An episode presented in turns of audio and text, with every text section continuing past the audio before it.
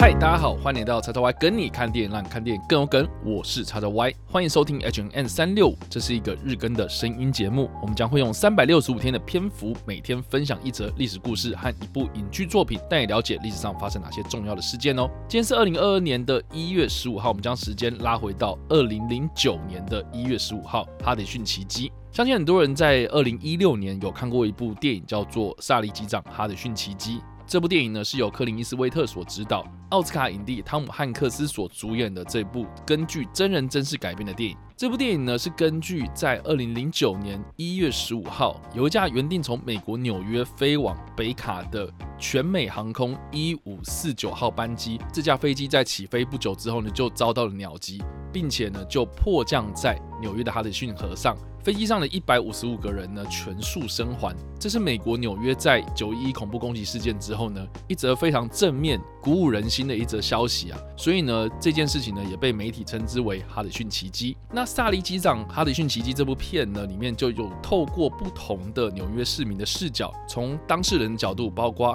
当时驾驶这架全美航空一五四九号班机的萨利机长。还有一些纽约的市民，甚至是航管中心里面呢，一直跟萨利机长有通讯的这些航管人员呢，他们透过不同的视角来看这件事情。我觉得就一部真人真事改编的电影啊，它不仅仅只是追求这件事情的还原呐，当然了，里面有飞机它迫降在这个河面上的这个过程啊，当然还有萨利机长他本人的这个侧写之外啊，电影里面所描述的这个飞安的调查的过程呢，在这个剧情里面呢，我们可以看到这个在事后的飞安调查之中呢，机长他在发生这个飞安事故的时候呢，是处于一个什么样的心情哦？那我们刚刚所提到的这位机长叫萨利机长，他的全名呢叫做 Chesley。伯内特·沙林伯格啊，因为呢，沙林伯格这个姓呢非常的特别，所以很多人呢就称呼他为沙利萨利。那萨利呢，他是出生在一九五一年，在哈德逊的奇迹这件事情发生的时候呢，他是五十八岁。他曾经呢是以非常优越的中学成绩进入了美国空军学院，并且呢在十六岁的时候就已经学会驾驶小型飞机，并且呢取得了私人的驾驶执照。而且呢他在美国的空军学院里面呢取得了理学。士学位之后呢，又在普渡大学的工业组织心理学呢取得了硕士，并且在北科罗拉多大学的公共行政学取得了双硕士。他对于飞行啊，或是学术研究上呢，都保持着非常大的热情。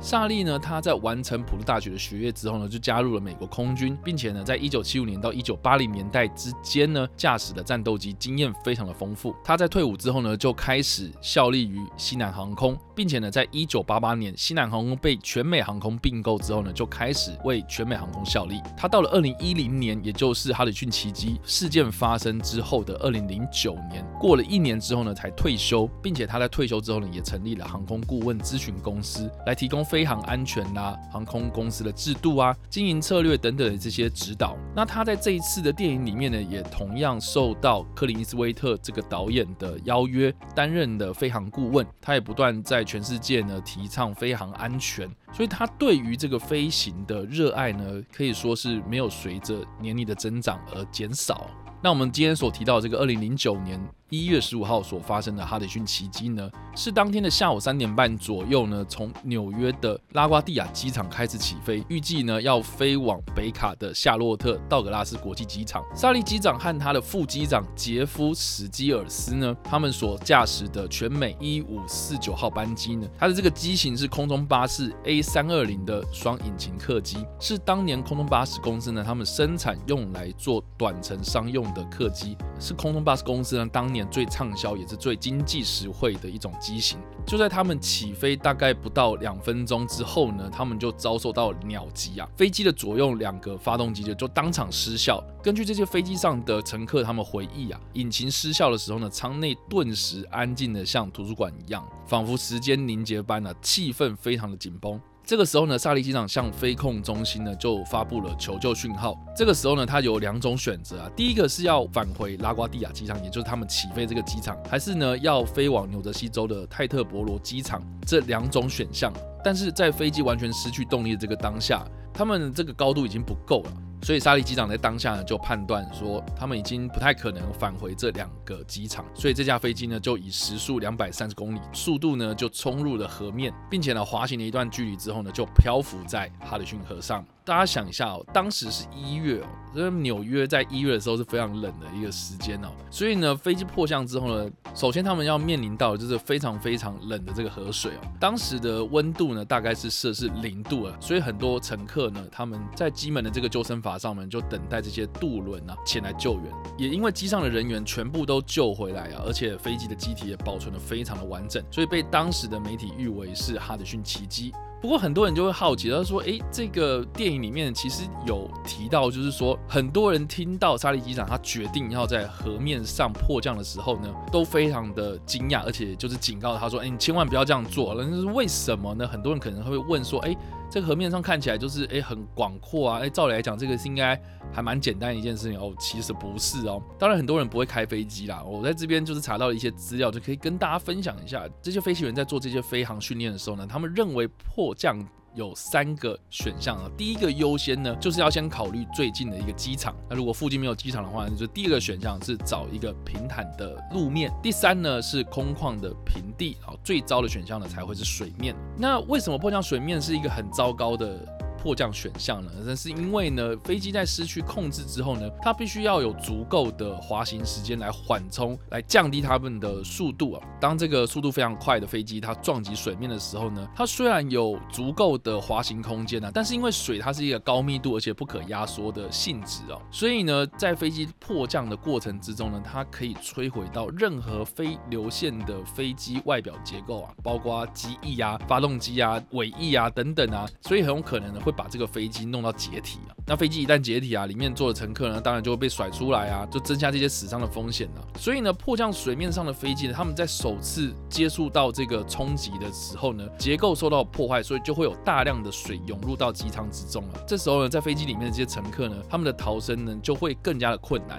而且水的低温呢，也有可能会让这些很慌张的乘客加剧失温脱水的危险。所以就历史上来看呢、啊，任何一架迫降在水面上的飞机呢，其实下场都没有说很好啊。包括在二零一五年，复兴航空它坠毁在台北市的基隆河上嘛，它就当场造成了四十三名的乘客死亡的悲剧嘛。所以呢，飞机在水上迫降实际是一件非常危险的事情啊。所以这也是为什么在电影里面的这些飞控中心的人员呢，就强烈的不建议沙利机长在哈里逊河迫降的原因啊。那根据事后的这个事故调查指出啊，沙利机长他声称就是在起飞之后的两分钟之后就遭受到鸟击，在飞机打捞上岸之后呢，确实在引擎之中有发现加拿大的黑雁羽毛啊，所以显示呢这些鸟击确实是有发生到的。而且在飞机失去动力的时候呢，沙利机长他就直接启动了辅助动力装置，所以让飞航的仪控系统仍然处在运作的状态。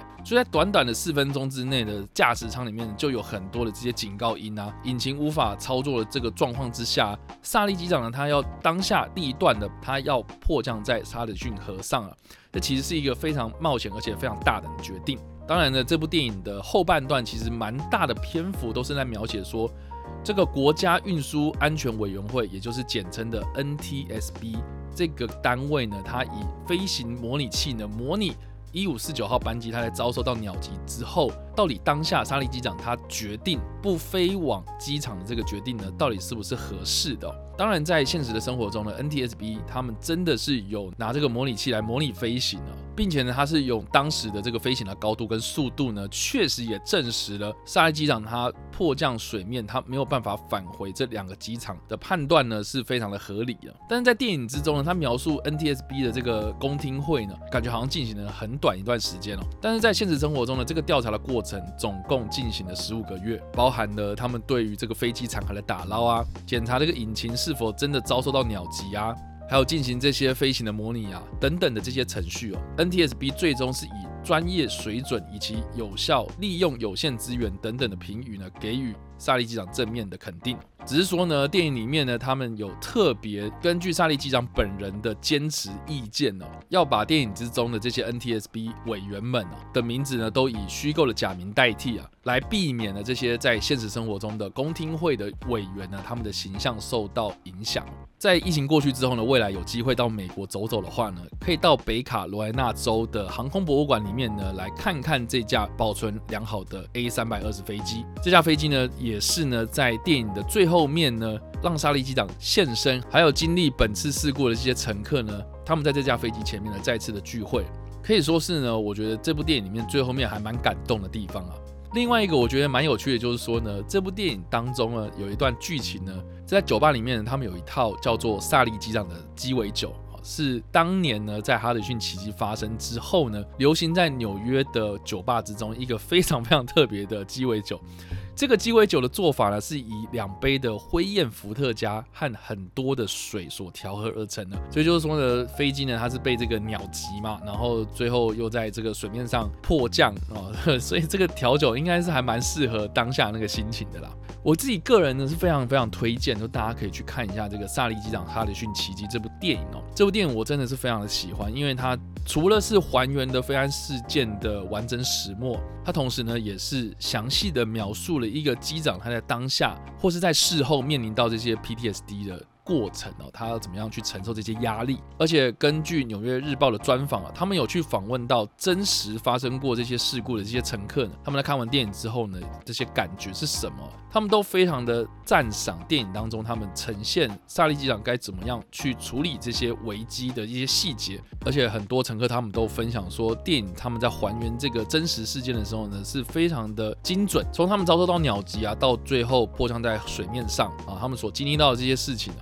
其实电影里面都有一一的完整的呈现出来哦，所以就真实的还原上呢，我觉得这部电影呢是非常非常的杰出。好的，所以以上呢就是我们今天所分享的历史事件，在二零零九年一月十五号所发生的哈德逊奇迹，以及我们所推荐的电影《萨利机长哈德逊奇迹》。不知道大家在听完这个历史事件之后呢，有什么样的想法，或是你有没有看过这部电影呢？都欢迎在留言区帮留言，或者在 YouTube 首播的时候来跟我们做互动哦。当然呢，如果你喜欢这部影片或者声音的话，也别忘了按赞、追踪我们脸书粉丝团，也订阅我们 YouTube 频道、IG 以及各大声音平台哦。也别忘了在 Apple Podcast 和 Spotify 上留下五星好评，并且利用各大的社群平台推荐和分享我们的节目，让更多人加入我们的讨论哦。以上呢就是我们今天的 HNN 三六五希望你会喜欢。我们下次再见，拜。